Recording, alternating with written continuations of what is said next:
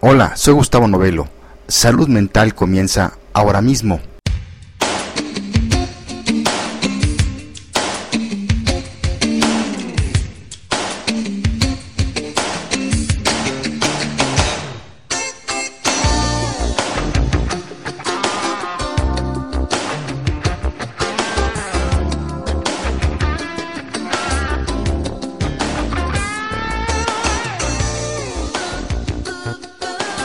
Doy la bienvenida al episodio de Salud Mental número 53. Mi nombre es Gustavo Novelo y te saludo desde el Centro de Psicoterapias México en el World Trade Center en la capital mexicana. En este nuevo número de esta revista de psicología en audio, analizaremos la serie de televisión Light to Me. En la música nos acompaña la cantante, compositora y tecladista Brenda Russell. Así es que comenzamos.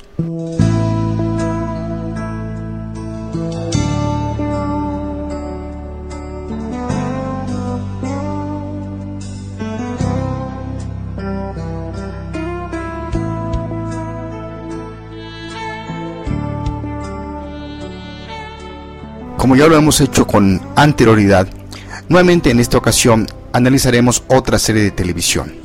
En esta ocasión, Lie to Me, que en español le pusieron los nombres de Miénteme o Miénteme si puedes. Lie to Me es una serie de televisión estadounidense emitida por primera vez por el canal Fox el 21 de enero del 2009.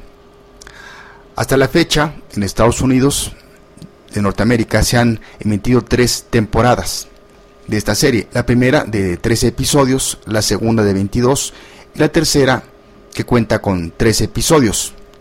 La serie fue cancelada oficialmente por Fox el 10 de mayo de este año, después de que se tenía planeado lanzar dos temporadas más.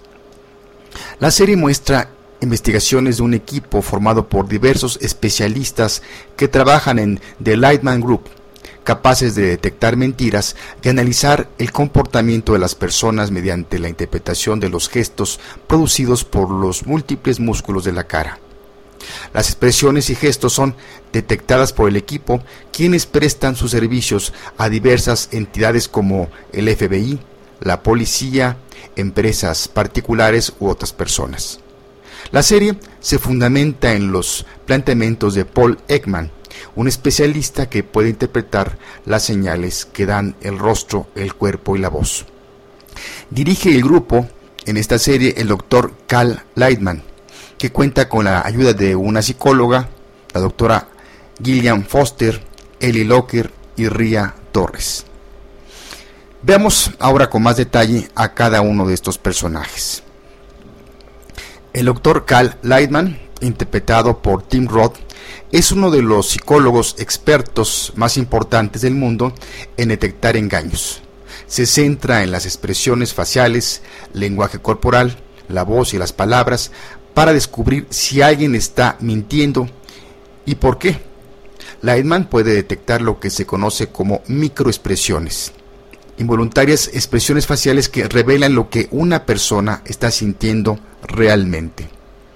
La capacidad científica de Lightman es a la vez una bendición y una maldición, ya que considera que la familia y los amigos se engañan entre sí con la misma facilidad que los delincuentes lo hacen. Lightman dirige un equipo de expertos en el grupo Lightman, una firma independiente que él, mismo creó, que presta asistencia a las agencias federales, como ya lo comenzamos, y a otras entidades. Trabajó en el Pentágono, donde conoció a la doctora Gillian Foster. Su interés por descifrar los conocimientos de los demás deriva de su remordimiento por no haber podido prevenir el suicidio de su madre. Está divorciado y tiene una hija adolescente. Por otro lado tenemos a la doctora Gillian Foster, interpretada por Kelly Williams. Recién divorciada, es una psicóloga dotada y socia profesional de Lightman. Para llegar a la verdad, se centra en la voz, las palabras y la psicología, mientras que Lightman se centra en las expresiones faciales y lenguaje corporal. Lightman necesita los conocimientos de Foster dentro del comportamiento humano. Otro de los participantes en esta serie es Ria Torres, interpretada por Mónica Raymond. Tiene muy poca práctica, pero hay momentos en que sorprende a todos. Sufrió abuso por, su, por parte de su padre cuando era niña, lo que provocó su capacidad natural de detectar las mentiras. Como carece de preparación científica como Lightman y Foster, tiende a ser más subjetiva y emocional que ellos. Lightman sirve como su mentor. Ella desarrolló rápidamente este don de reconocer a mentirosos, en cambio Lightman tardó décadas en aprenderlo. Otro de los personajes es Ellie Locker, interpretado por Brendan Hines. Es el investigador principal de Lightman. A menudo le hace análisis de video en el laboratorio y es un experto en el campo de la psicología de grupo. Es protegido de Lightman y Foster, pero también quiere dejar su huella y la voz de sus sentimientos sobre los casos. Otro de los personajes también es Ben Reynolds, interpretado por Mickey Pfeiffer. Es un agente del FBI que sirve como enlace en la empresa de Lightman con el FBI, mientras que también proporciona los conocimientos de la ley para complementar la capacidad científica del grupo de Lightman. Mientras Lightman adopta un enfoque más paciente ante una situación, a Reynolds le pasa lo contrario. Y finalmente tenemos de los principales personajes, aunque hay muchos otros que van apareciendo en, la, cada temporada, a Emily Lightman, interpretada por Hayley McFarland es la hija de Carl Lightman. Desde hace dos años divide su tiempo entre la casa de sus padres. Lightman es sobreprotector con Emily, aunque a veces se expone a los casos del grupo de Lightman. Sabe algunas de las técnicas de su padre y a menudo puede leer lo que su padre siente en realidad, o bien burlar, burlarse de sus conocimientos para que no detecte sus mentiras. Escuchemos a continuación parte del primer capítulo, que, también se le, se le conoció como el capítulo piloto.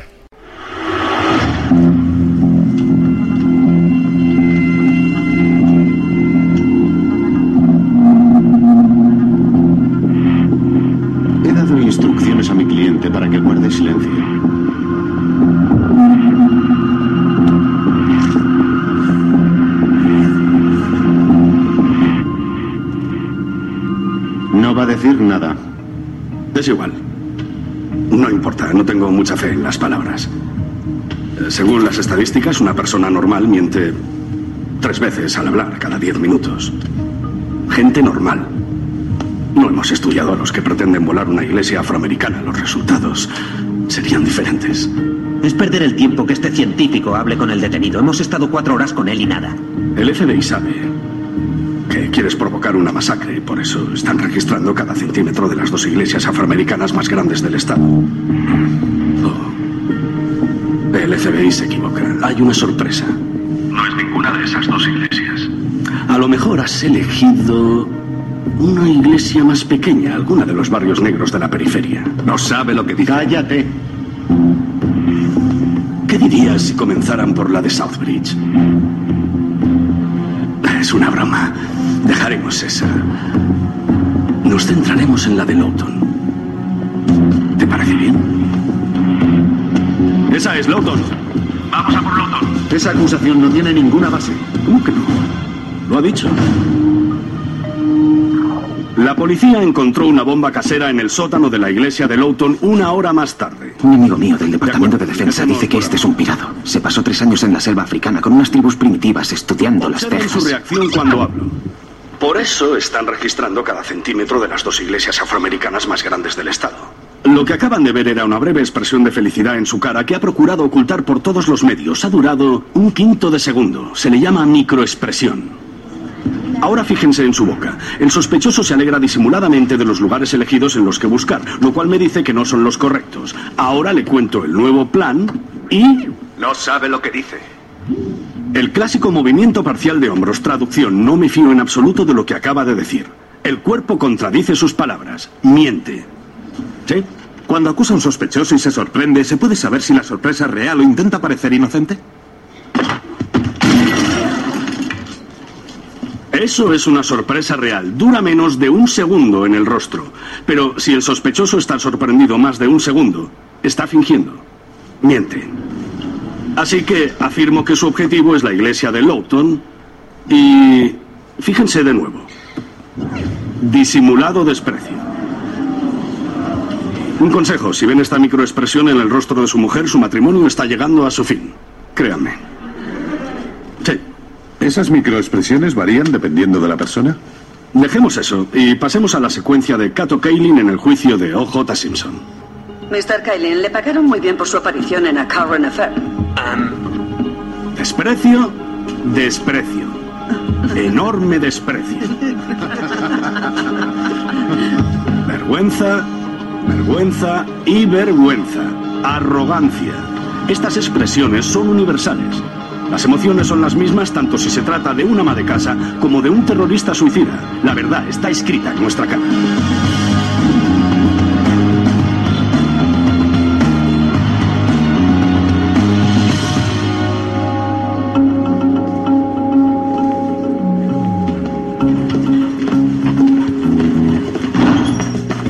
Precisamente el hombre que buscaba. Hoy es el día. Dilo. No soy muy bueno con la autoafirmación. Te lo aseguro. Tenemos que contratar a alguien ya. La he encontrado. Esta es. Yo... Usa las palabras. ¿Por qué hay que contratar a alguien? Tenemos una solicitud de la Agencia Antidroga y otra de Seguridad Nacional para la Secretaría del Primer Ministro Uzbeko. Quieren que demos una charla a su policía. Que llamen cuando tengan constitución. Una de verdad. El análisis del parpadeo. ¿Acabas de llegar ahora, Locker? Sí, anoche me emborraché con mi compañero de piso y esta mañana, mientras pensaba en la cama en lo buenísima que está Nancy Grace, dudaba también sobre si venir o no, porque aquí no hay nadie con quien fantasear. No me ofendo. Casadas no me interesan. Cal. Cal. Doctor Lyman, el alcalde en la línea 2.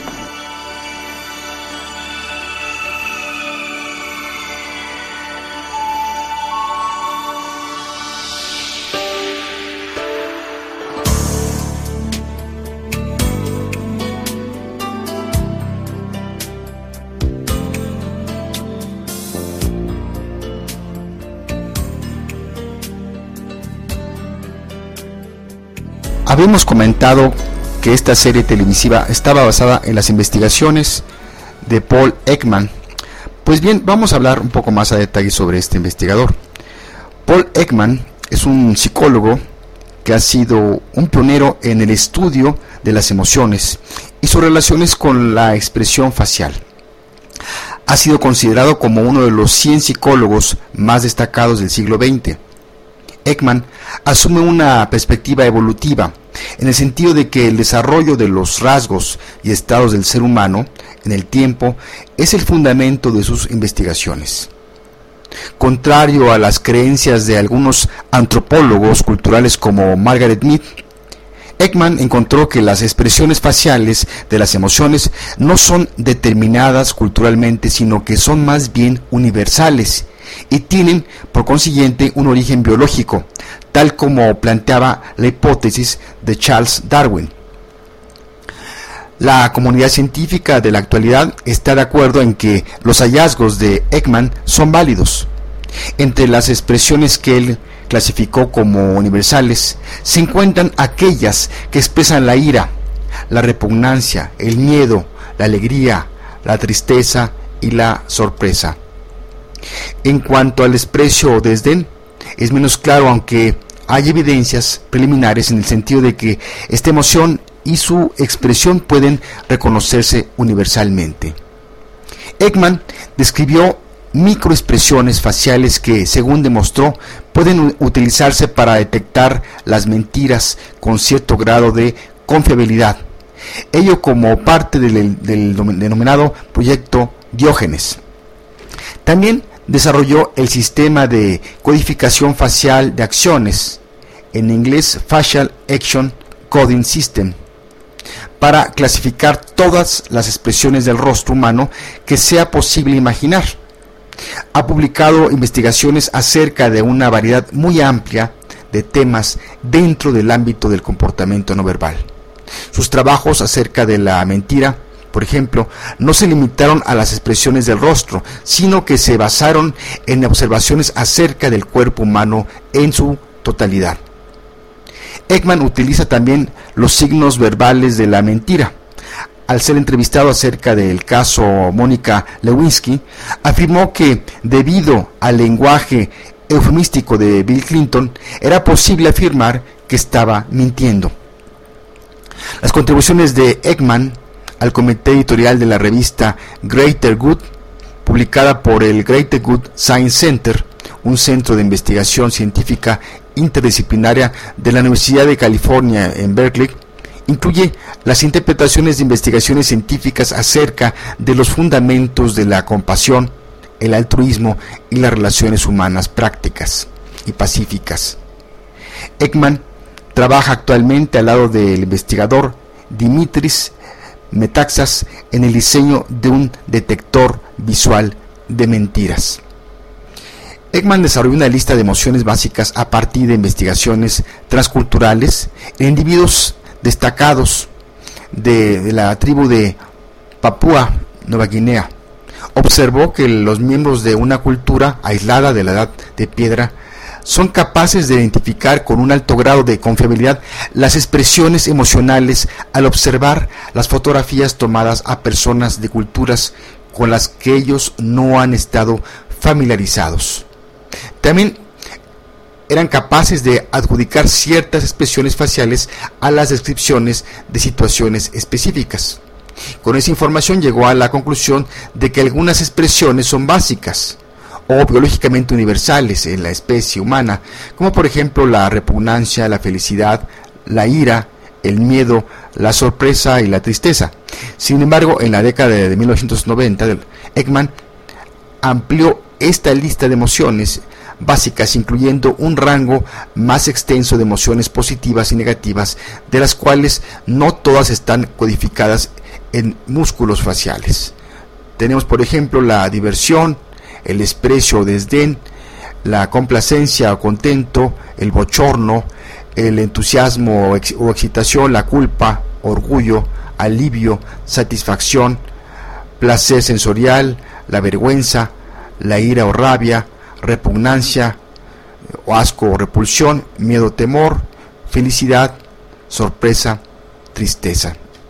Algo que, como una reflexión eh, final de esta parte, es que a veces quizá biológicamente tenemos desarrollado estos sensores, pero nos falta desarrollar ya de manera consciente para poder detectar los diferentes mensajes no verbales que nos transmiten los demás seres humanos y es cuando fracasamos en irnos nada más con la finta de la comunicación verbal y dejamos todo lo demás fuera.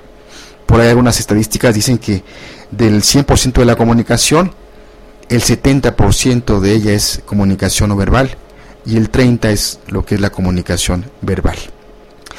Después de esta pausa musical, recomendaremos algunos libros sobre el tema.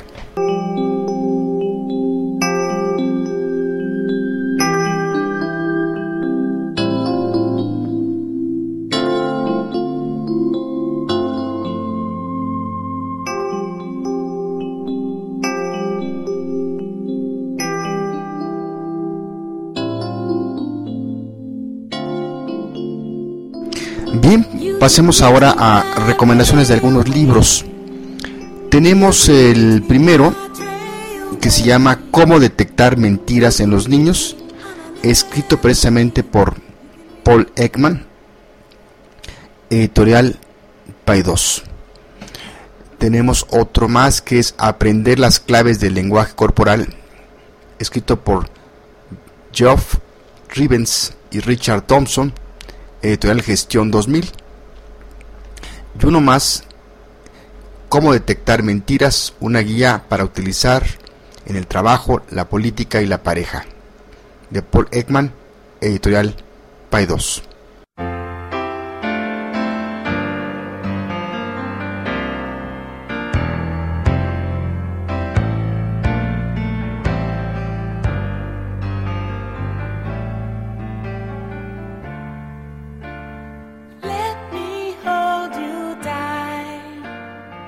Llegamos al final de este episodio número 53. No sin antes decirte que nos puedes escribir o tener más información sobre el tema tratado en este episodio o anteriores entrando a nuestro portal www.psicoterapias.mx o en www.poderato.com diagonal salud mental. Te dejo con la canción Way Back When con Brenda Russell. Como un dato complementario, te puedo decir que Brenda Russell nació el 8 de abril de 1949 en Brooklyn, Nueva York.